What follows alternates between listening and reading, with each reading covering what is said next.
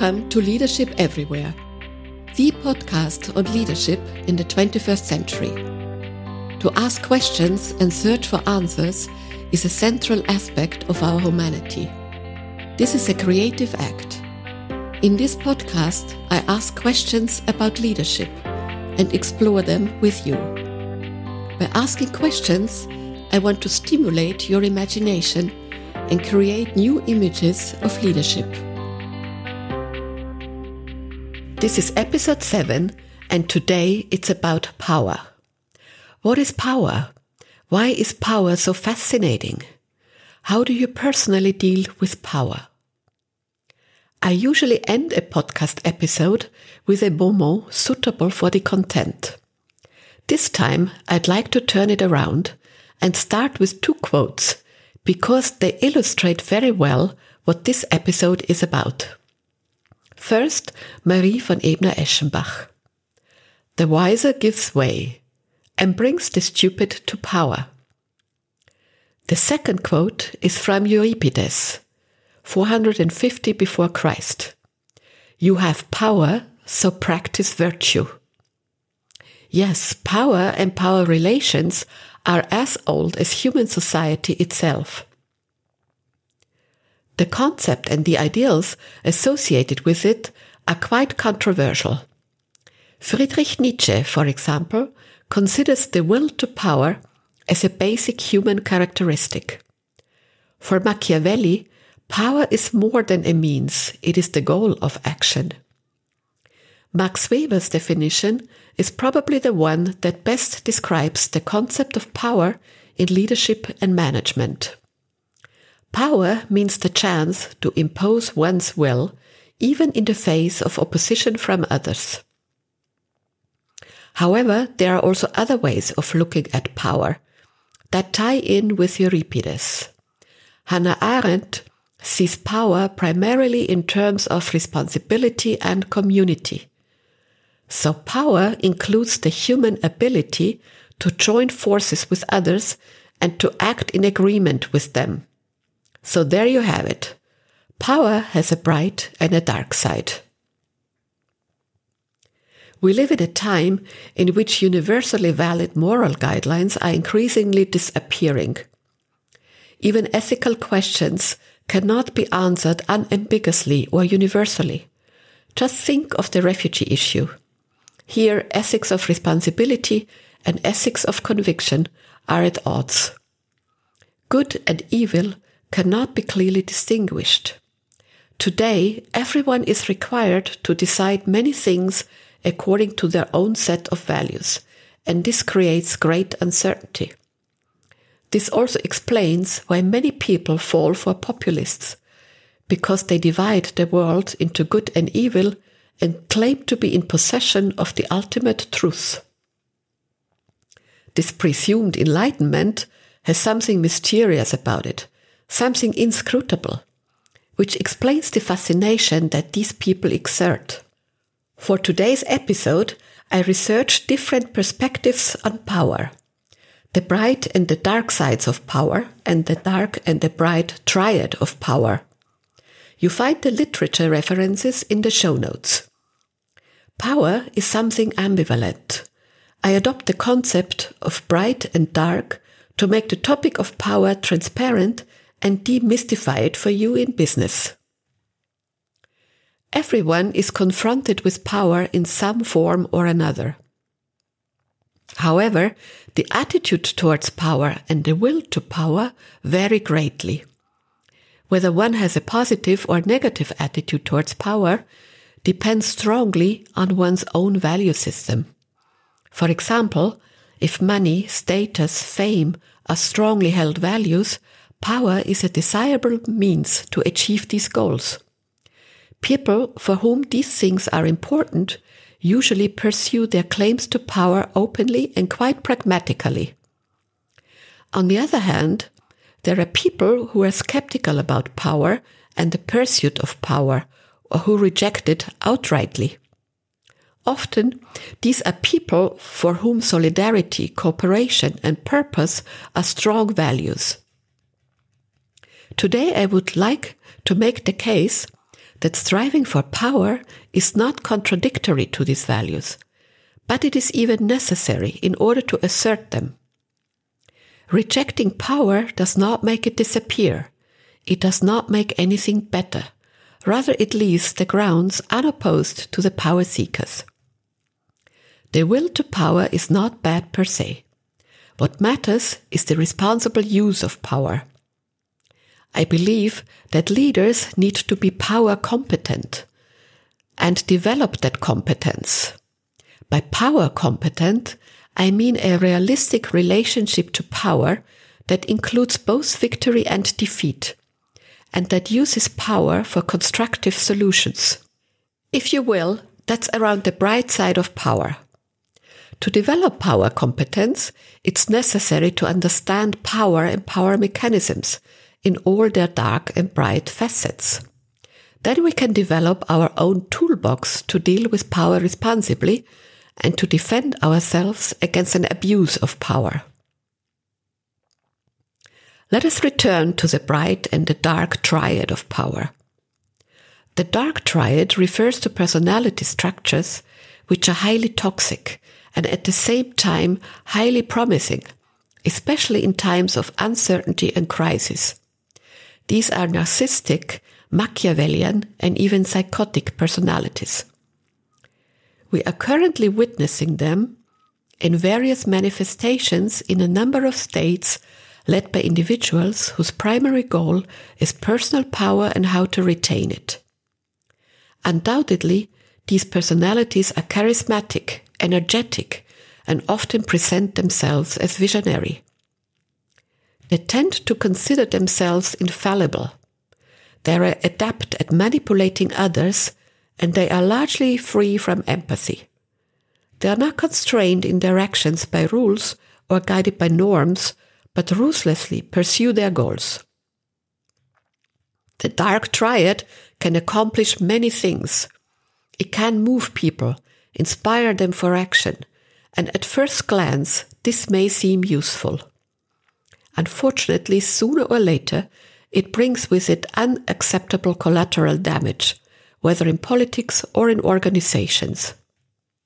The belief in their own infallibility becomes the root of bad decisions, and the elimination of dissent leads to excessive control and oppression. The result is not higher productivity, but a loss of it. Egocentrism is simply incompatible with the welfare of others. Then what is the bright triad? What must leaders be like? What must they be able to do in order to be more successful than the dark ones? The personality traits of the bright triad are diametrically opposed to those of the dark one. The bright triad includes responsibility, empathy, and creativity. The focus is not on the ego, but on the self. Knowing and leading yourself well, being able to integrate your strengths and weaknesses, and recognizing your own vulnerability. Bright side leaders know that they will sometimes fail, especially if they dare a lot. They are able to accept that and learn from it. Bright side leaders use power to find solutions that integrate diverse interests whenever possible and create win-win situations. This makes it possible to convey all important sense of security and thus create the basis for trust.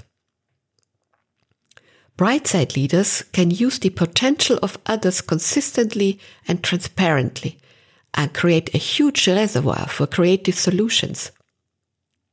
They are able to create the flexibility and innovative power that organizations need today. Next question. What legitimizes power? Who is allowed to impose his will at all? Make a claim to power.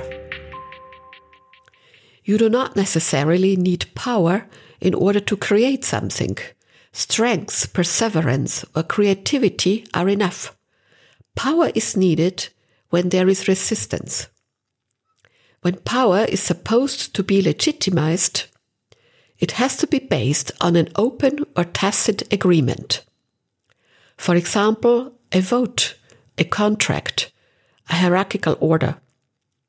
Management positions are endowed with power, which legitimizes managers to give instructions, to hire or to fire employees, to give promotions or salary increases. You also need a power source in order to successfully assertion your legitimate self-interests. For example, to get a certain job or reach a certain position or push through a salary increase. Here is the field of the classical conflicts of interest. Harmony is not a permanent state. Conflicts can and will arise again and again. Interests and ambitions can collide. As a power competent leader in the bright sense, you are mastering the peaceful instruments of power, namely comprehensive information, constructive dialogue, making offers and trade-offs, finding compromises, and the like. The ability to reconcile after a conflict is also part of this. Power does not by default equal fight. In good relationships, the chance that conflicts will be resolved constructively is relatively high. How can you go about it? First, think about what is your goal, what are your motives. There are a few useful questions for self-reflection. What do I want to achieve? What makes my goal legitimate? What resistance should I expect? How do I want to achieve my goal? How far am I willing to go? If I don't achieve my goal, what is the second best alternative? What is the worst case? A critical examination of these questions not only creates the necessary emotional distance from the topic, but also opens up spaces for compromise or enables an orderly retreat if the realization of my goal is not possible under the current circumstances. Part of the ability to exercise power is the art of respecting your opponent, regardless of whether you ultimately emerge from the conflict as the winner or the loser. After all, life must and should go on. Burning bridges and leaving scorched earth behind prevents a face saving retreat or a possible reconciliation. There is one thing I learned in my long career. It's very seldom to have an enemy forever. Likewise, it's also very seldom to have an ally forever. How can I defend myself when I'm confronted with someone who is not interested in peaceful power tools? How can I defend myself against an abuse of power? What sources of power do I have at my disposal? Abuse of power occurs when a power relationship is exercised against its intended purpose, when it asymmetrically benefits only the power holder. Rebelling against this can have uncomfortable consequences mobbing, blackmailing, slander, psychological pressure, are frequent counteractions. You get to deal with the arsenal of the dark triad. When this happens, cool, strategic reflection is your reaction of choice. That is, checking your own armory and carefully weighing the chances and risks of the power struggle. Check your sources of power. Who is behind me? Who can back me up? Which regulatory framework supports my case?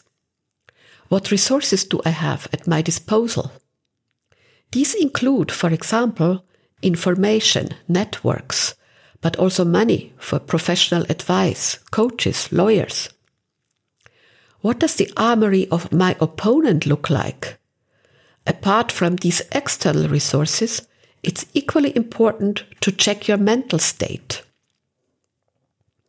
Will I be able to bear through it when it gets really messy? Who can support me mentally? What are the consequences if I lose? A coach can help to go through one's arsenal and weigh possible steps and options. The goal is to avoid an uncontrolled fight that could consume one's strengths or even end with one's own destruction. Here is an example from my coaching practice. Last year, I had a case of suspected corruption at the top management level of the company. The controller of the company, my client, discovered the case. The revenge of the boss followed immediately. Massive pressure, withdrawal of competences, humiliation in front of his employees, slander. The coaching focused on weighing and implementing countermeasures and developing a strategy that protects his integrity and leaves his chances on the job market intact. The questions of how far do I go? What resources do I have? What's at the disposal of the opponent? were central throughout the process. Ultimately, a solution was reached that was acceptable to my client and allowed him to exit the company in an orderly fashion. In the meantime, he has an equivalent position in another company. And he learned a lot about human behavior and about himself. Last but not least, what are the chances of success for the bright triad? What do you think? Will the dark ones always prevail in the end, or can it be different? With the best will in the world, I can't answer that. I can only say that it depends on what each individual can or wants to do. You, as leaders and aspiring leaders, have it in your own hands to develop your power competence in the spirit of the bright triad. The external circumstances might help you. Many people, perhaps including you, are fed up with narcissists and Machiavellianists and psychopaths calling the shots in politics and corporations. The increasing diversity of teams is also encouraging other approaches. Even Forbes, who regularly publishes a list of the most powerful men and women, is thinking about changing the criteria for selection. In the past, power was considered value neutral. The new criteria are about leaders using their power in ways that serve their company, their employees, and society in a positive way. In addition, a survey of the top 10 leadership competences places strong ethics and safety at number one with 67%. Dear listeners, here you are. You will hear from me again in two weeks. The next episode is about conflicts and how you can deal with them. I'm looking forward to your suggestions, feedback, questions, and objections. You can find more information and my contact details in the show notes. My articles, blog posts, and tips are available on my website www.abado-coaching.com. I wish you a marvelous journey into 2021 and stay tuned. Yours, Gabriela Abado.